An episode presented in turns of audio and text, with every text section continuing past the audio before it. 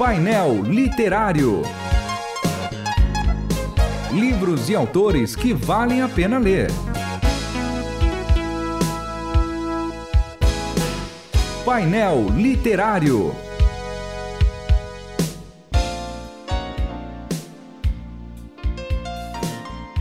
Sejam todos bem-vindos ao painel literário. Eu sou João Paulo Gouveia. A partir de hoje, a gente começa um novo formato no painel literário. Ah, eu vou apresentar mas eu tenho sempre dois convidados. Na verdade, eles não serão convidados, serão sempre os comentaristas.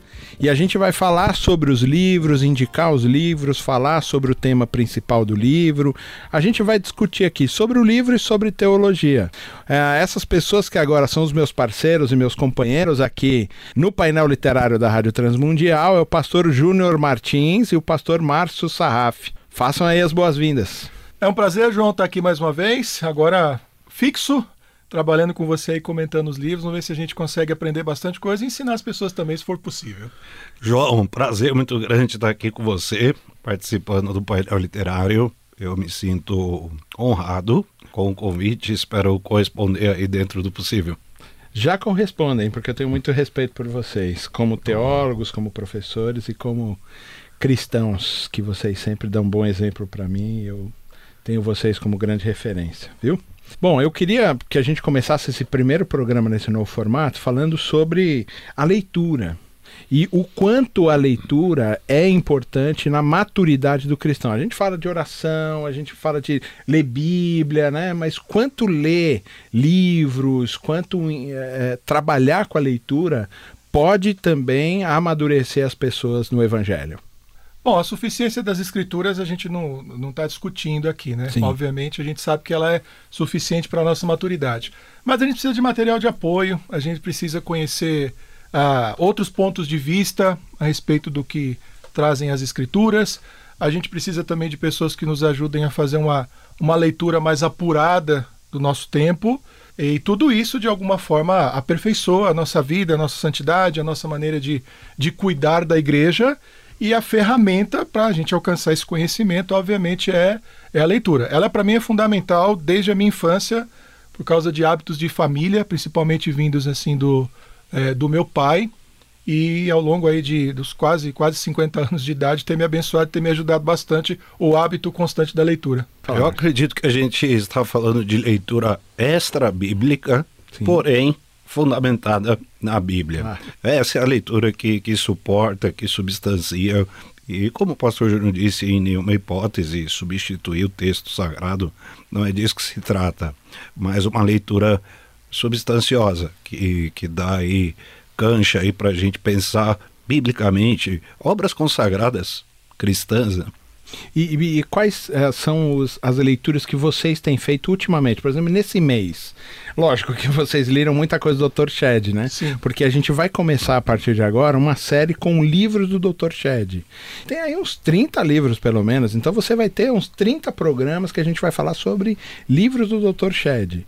É, mas tirando agora o Dr. Shed que a gente leu para começar os programas, quais são os autores que estão assim na escrivaninha de vocês? É, nos últimos meses eu tô, eu tô escrevendo muito sobre os Salmos, a gente até conversou um pouquinho sobre isso.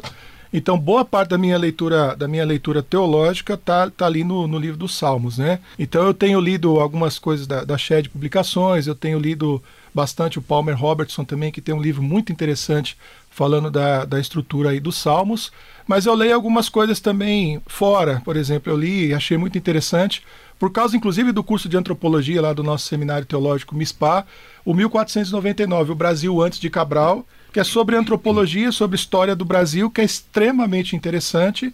E essas são as leituras aí do, do, do último mês. Uhum. Eu estou com o John Stott, um livro sobre a centralidade de Cristo, e também um livro devocional do J.L. Parker, que ele, ele trabalha uma espécie ali de a Bíblia toda o ano todo, mas uhum. ali pequenas porções, né? Uhum. Eu gosto bastante também, João, de uma leitura permanente, de ler Bíblias de estudo.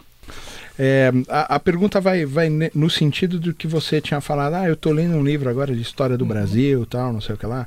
O quanto essas leituras extra Bíblia, não necessariamente de, de, teologia e tudo mais, o quanto isso também pode ajudar a gente na percepção do mundo, de o que a gente chama de Zeitgeist, né? que é a percepção do, do, do espírito do é, tempo, o espírito né? do tempo, o que está acontecendo no tempo, o quanto isso também pode ajudar. Eu me lembro de uma frase, eu acho que era Lloyd Jones, é, que ele falava que você tem que ter a Bíblia e o. Quem é que falava isso? Qual Bart falava, né? É, o Bart, o, o, o jornal, o jornal, jornal na outra. O quanto ele tem razão realmente desse tipo de coisa? Eu acho que eles têm bastante razão quando isso é feito de forma assim bastante de forma bastante equilibrada, né? O Stott está falando do Stott aquela ideia de fazer uma leitura do mundo, né? Uhum, de entender uhum, as coisas como uhum. elas estão acontecendo. Eu acho que isso aí ajuda a gente, por exemplo, a fazer uma limpeza da, da, da nossa compreensão do mundo, ou seja, você tem alguém fazendo leituras a respeito do mundo, de como as coisas estão acontecendo, te dando aquele, aquele feedback, aquelas informações, ampliando o seu olhar. Eu tenho uma tendência a fazer uma, uma leitura mais integrada. Eu não consigo achar que teologia, filosofia sejam é, história, arqueologia sejão é, matérias concorrentes. Eu acho que elas são é, complementares. Uhum. E é lógico que quando eu estou falando de teologia, não estou falando de Bíblia, não estou falando de revelação. Uhum. Eu estou falando também de teologia como uma ferramenta humana de compreensão da revelação. Então, eu acho absolutamente necessário uma compreensão cada vez mais ampla, como era antigamente. Hoje, cada vez mais nós formamos especialistas, eu acho que há alguma vantagem nisso, mas é, eu acho que o nosso tempo está migrando para uma ideia de que a gente tem que ter um conhecimento um pouco mais amplo de todas as coisas. Não adianta só conhecer teologia, eu tenho que conhecer história, porque ela, é, a teologia é construída dentro de um contexto histórico. Não adianta só entender a história da teologia, eu preciso entender a história do meu país, de como foi que nós chegamos até aqui, de como eu posso traduzir essa mensagem bíblica para as pessoas que convivem comigo, que estão me ouvindo. Eu acho que a gente tem que conhecer a arqueologia de lá, mas conhecer a arqueologia claro. de cá também. E tudo dá uma, dá uma amplitude maior, né? Porque a presença de Deus está em todas as coisas. Foi Ele quem criou todas as coisas, né? Ele é Deus de todo saber, Ele é Deus de toda ciência, de todo conhecimento. Ele é quem está por trás da, da filosofia. Cristo é o fundamento. Eu, eu, gosto dessa, dessa frase que é até de uma música, né? Que ele é o firme fundamento da, da mentalidade do homem sábio. O homem sábio constrói sobre aquilo que Cristo criou. Sim. Queira ele esteja ele sabendo disso ou não. E a gente tem esse entendimento de que todo o material, né, toda a forma de pensar e de, e de raciocinar também, também vem de Cristo. Então, é tudo muito integrado. E quanto mais a gente tiver essa compreensão, melhor. Então, o jornalzinho debaixo de um braço, a Bíblia no outro e, e vamos com sabedoria levando a vida em frente. o que não pode é parar, né, Márcio, de ler. Não. Parou não de ler perdeu não, não, o fio da meada. É, inclusive, a falta de leitura ela provoca o que os especialistas chamam de o cérebro enferrujado, né? e enferruja mesmo. A pessoa fica estancada ali. Mas a minha mãe, por exemplo, ela é uma leitora voraz. A minha mãe ela tem 87 anos. 87 anos. E ela lê livros assim, 300, 400 páginas. E, e agora, recentemente, encerrou mais uma leitura da Bíblia. Então, a mente ali sempre oxigenada leitura boa, estamos falando de leitura boa, não uma leitura banalizada, é né? uma leitura que vai agregar conhecimento, conteúdo, crescimento pessoal, desenvolvimento. Hoje a gente tem a mídia digital, né? então hoje a gente mais ouve do que. É. do que vê. Mas quando a gente fala de, de matéria teológica, nada substitui o texto. E isso de leitura extra-bíblica, inclusive. Né? Verdade. Bom, o tempo passa muito rápido quando é gostoso, hum. né? E eu queria que, para a gente encerrar, que cada um de vocês indicasse um livro que você fala, esse aqui é essencial para a vida.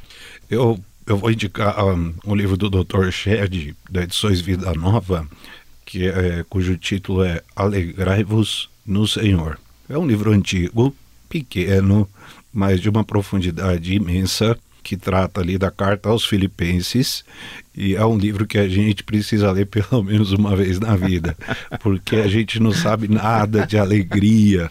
E quando a gente lê um livro daquele, que é um livro profundamente bíblico, embora pequeno em seu volume, a gente aprende um pouquinho mais, né?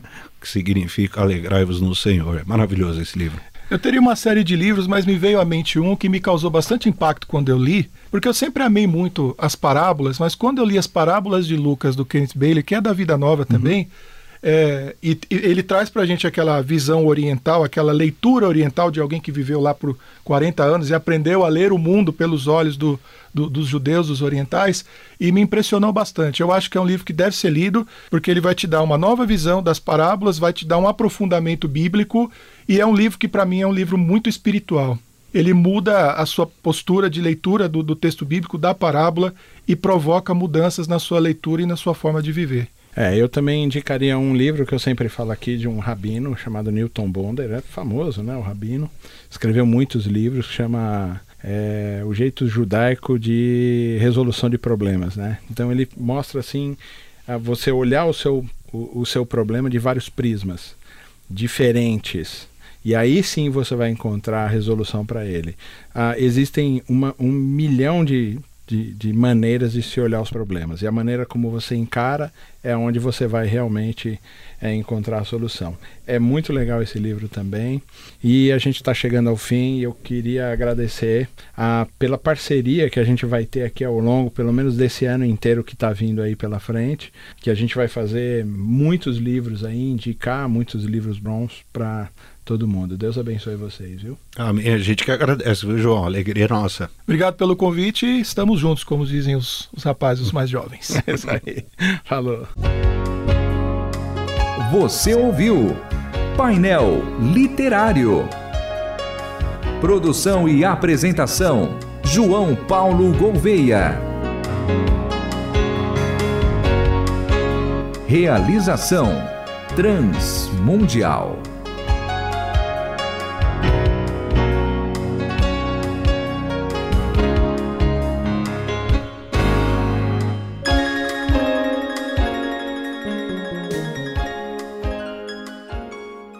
A Rádio Transmundial possui uma linha completa de literatura cristã para edificar a sua vida. Se você gosta de ler e quer adquirir livros de qualidade, acesse loja.transmundial.com.br. Diversos títulos, vários autores e temas relevantes para o seu crescimento espiritual diário. Acesse loja.transmundial.com.br. Qualidade e excelência para uma vida cristã saudável. Transmundial para todo mundo ouvir.